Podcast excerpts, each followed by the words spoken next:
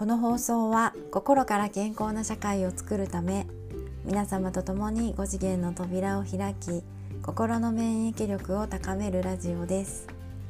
看護師の山崎凛子が心に関するさまざまなお話をお届けしておりますのでどうぞ今日もお付き合いください。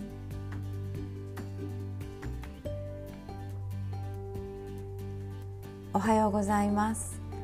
えー、さて私は今えー、東京にいまして、えー、ウェルネスナースプログラムの、えー、授業をしております。でそろそろねそれが終盤に入って、えファシリテーションの授業になってきたんですね。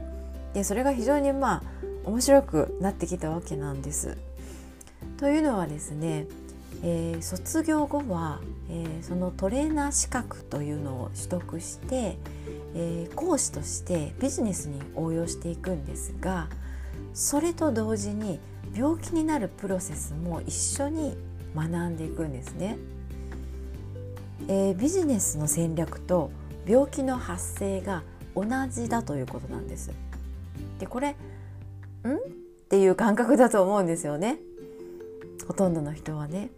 まあ、だけど、まあ、病気に関連することですので非常に多くのあの人につながることかなと思うのでねえー、ちょっとお話ししてみようかなと思ってます。まあ、もしかしたら一方的な説明になるかもしれませんが、えーと、興味のある方はどうぞお付き合いください。でこれね、えーと、ビジネスをしていくための戦略とそして病気が発生するプロセスが同じだということはですねこの原理を逆回転させていけば予防できるえー、健康を達成できるっていうことなんですよね。逆回転させるんです。でこれが、まあ、日本で唯一というか、まあ、世界で唯一のあのウェルネスな授業になるわけなんです。で私のラジオをずっと聞いてくださっている人はねこれなんとなくわかるかなとかって思うんですね。でえー、もうね今や、えっと、ビジネスをする場合もう必須と言っていいくらいこの、えっと、無意識集合無意識というこの仕組みをね知っていなければ今もうできない状況です。えっと、つまりこれはね引き寄せのシステムであってそして自分自身の取り扱いなんですね。でこの仕組みを戦略的に使っているのがもう資本主義社会のやり方なんですね。例えばですねあの美味しそうなイタリアンのお店があってでそこに行こうって私たちは自分で選んで行っているつもりなんですが、えー、本当はこれ選ばされてるんですね。便利なものがあってこれを買おうってねあの自分で決めて買ってるつもりなんですがえ実はもうそれ買わされてるんですね。そうもうあのそれはまあ CM だったり雑誌だったりあるいは SNS の情報なんかでえ上手にえ先に情報入力されているわけなんですよ。まあ、特にテレビの CM なんかあのこうメディアなんかはねもうまさに洗脳システムなんですね。これもう散りばめられてますよね洗脳のシステムがお気づきでしょうかね。なのでもし、まあ、テレビを見なければあの欲しいものとか行きたいところとかあの食べたいものっていうのは激減すると思います。あの本当に自分の欲しいものを選ぶということができるようになるんですけどあのテレビを見ている限りまあこれも情報操作されているので、えー、誰かに操られているというこういう状況なんですね。あのだから知るというこの知るということがまあ、自分自身の未来の方向づけになっててでその機会を自ら引き寄せて自己実現していくというこのプロセスに入ってるわけなんですね。まあ、あのだから、えーと、詰まるところ情報ですね言葉が全ての始まりになっているっていうことなんですね。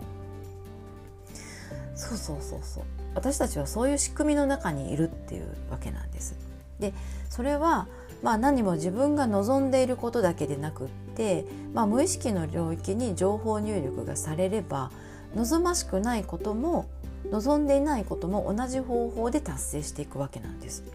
いいことも悪いことも。でだから病気も同じように知るということから始まるんですね。えー、中途半端な情報だけが入って、えー、私もそうなるんじゃないかいやなりたくない嫌だって思うことがその状況を引き寄せていくんですね。まあ一つ例を挙げるとすればまあ例えば、えー、健康保険とか介護保険に入るってこう当たり前のことですよね。もう全員も義務として入らされてますよね。だけどこの健康保険や介護保険に入っていることがそもそも未来を方向づけていてそれを実現していく大きな要因なんですよ。いつか病気になるいつか介護になるってことが前提になってますよねだから保険に入っとけでしょ。で結果もうその方向に私たちは進んでいくんですよ。それはもうもうもうなんか嫌が王でも無意識の仕組みなのでだから例えばね、えっと、更年期障害を取ってみてもあ例えば Google で更年期で検索したらもう5ページぐらいまでどの記事も全部更年期障害について書かれてます。よって私たちは更年期と更年期障害っていうのが結びついてしまってるのであのこの仕組みを知ってなければそこにたどり着いちゃうんですよ。ね、更年期障害という言葉もうつ病という言葉も知らなければ私たちは病院に行くことも診断を受けることも薬を飲むこともないのでそれは現実化しないんですね。そうこれがねあの病気の自己実現というシステムなんですね。あのまあ、私のラジオをずっとお聞きになってくださっている方はお気づきと思いますがあの医療はもう世界的な大成功ビジネスなんですね。で大きな大きな組織によってこれはもう戦略的に行われてますよね。で私たちはまんまとその策略にはめられているんですねこれね。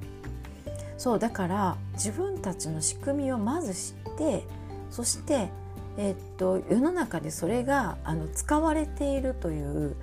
えっと、ここに気づかなければ、えっと、うまいこと利用されてしまうということなんです。であのコロナはまさにもうこれいい加減お前たち気がつけよと教えてくれる出来事だったわけなんです。まあ、コロナの一連の騒動っていうのはもう全て武漢とアメリカでシミュレーション済みでえー、クライシスコミュニケーターとかプログラマーとか でシミュレーターと言われるこの職業の人たちに作られたシナリオだったわけです。でその通りに進んでいったわけなんですね。あの集合無意識とかこの無意識とかを怪しいと決め込んで受容してこなかった人たち学んでこなかった人たちはまあみんなそこにはめられてしまったわけなんですよ。まあだからえっと、この仕組みをすでに学んでいたウェルネスナースのメンバーの皆さんは誰一人コロナを怖がってませんでした何が起こっているか訳が分かっていたからなんですねでその仕組みを逆対逆回転にさせれば、まあ、病気から離脱する。あるいは病人を辞める卒業するっていうことが可能になるわけなんですね。でそのために NLP ワークを使います。また、えー、日本文化の払うというこの行為が、えー、不要な情報を消してくれる、まあ、世界で唯一の方法なんです。でこれをもう予防的に、えー、健康な時からもう日常的にそれを、えー、習慣化させることによって払うという行為ね。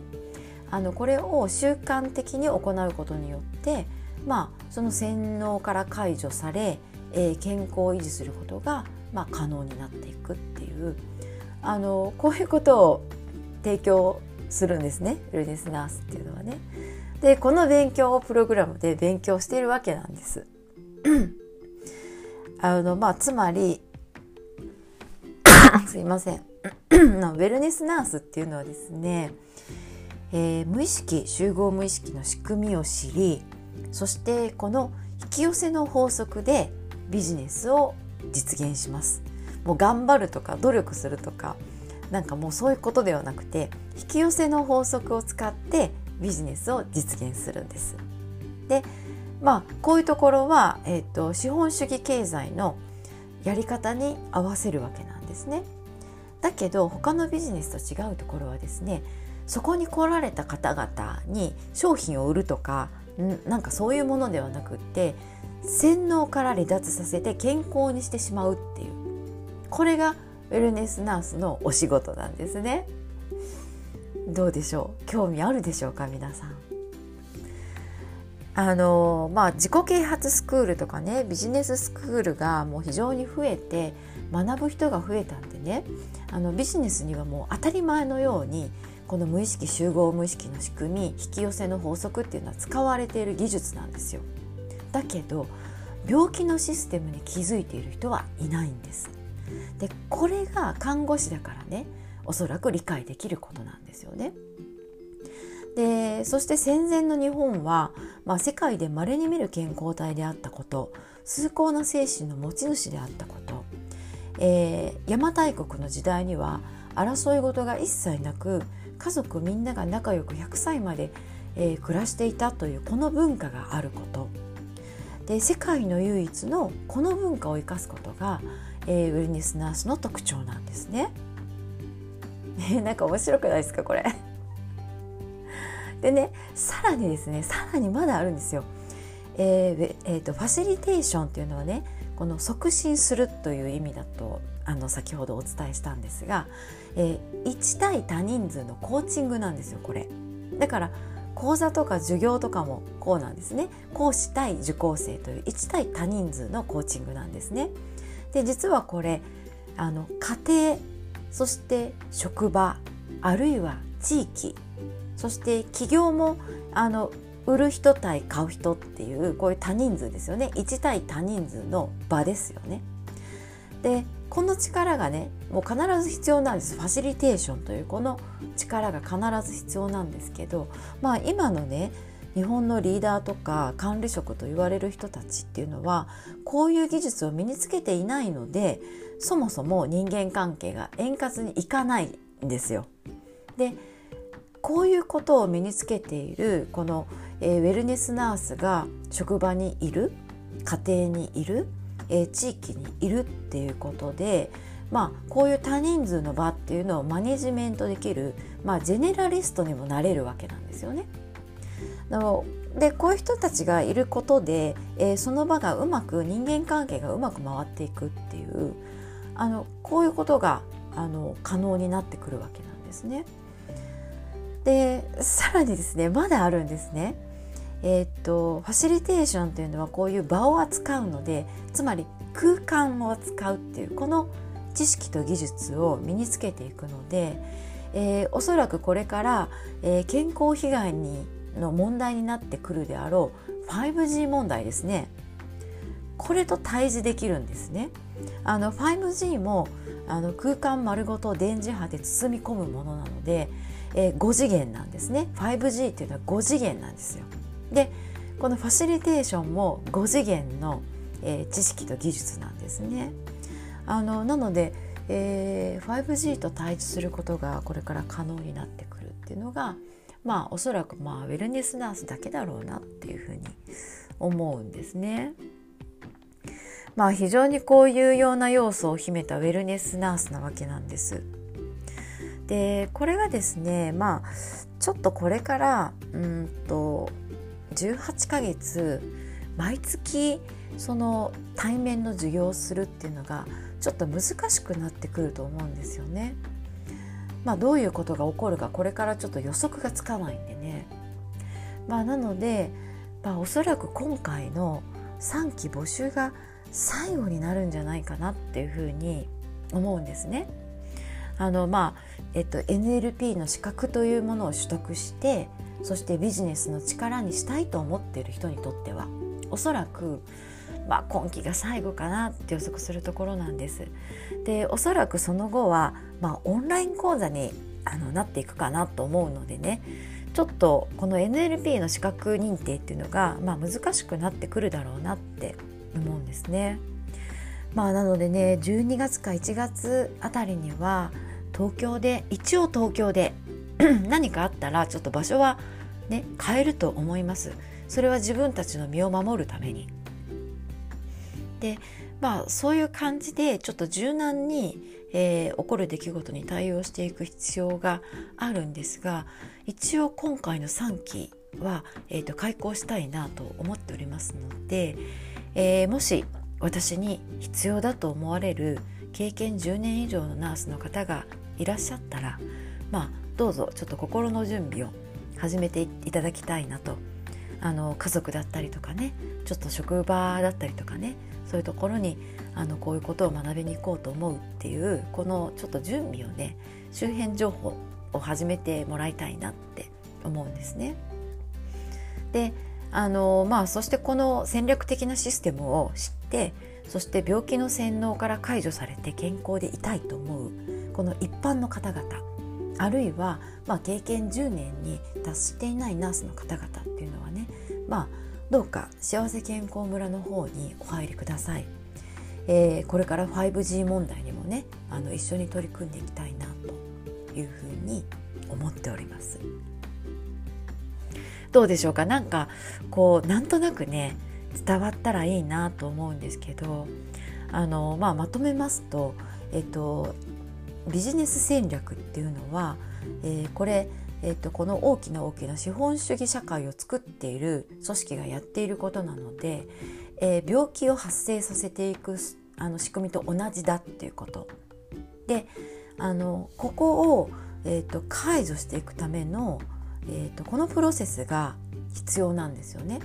でそれが逆回転させていく、えーと、NLP ワークであることとそしていろんなものを払っていくその情報入力されてしまったこの言葉を、えー、取り払っていく日本の文化払いという文化が、えー、非常に有効であるという。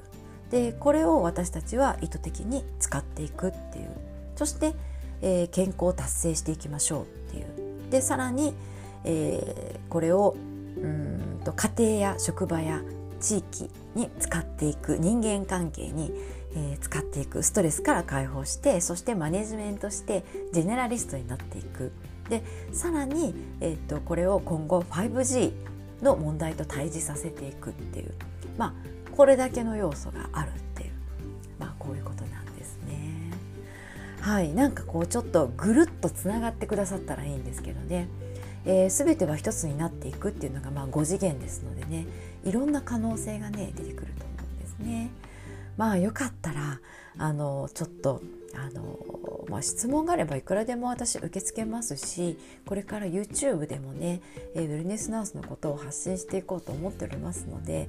まあ分かりやすいところしか言えないかなとは思うんですけどねはいどうか必要な方はご準備を始めてください。私山崎凛子はですね幸せ健康村の運営とかウェルネスナースの育成個人においてはウェルネスコーチングなどをしております、えー、幸せ健康村ではこれから魂の授業をウェルネスナースプログラムでは5次元に上昇するための学びをやっております、えー、どうかどこかにご参加いただけますと幸いです。今日もお聴きくださりありがとうございました。私は今日も、えー、ウェルネスナースの授業に行ってまいります。編成意識の授業をしてまいります、えー、いい一日になりますように。ではまた。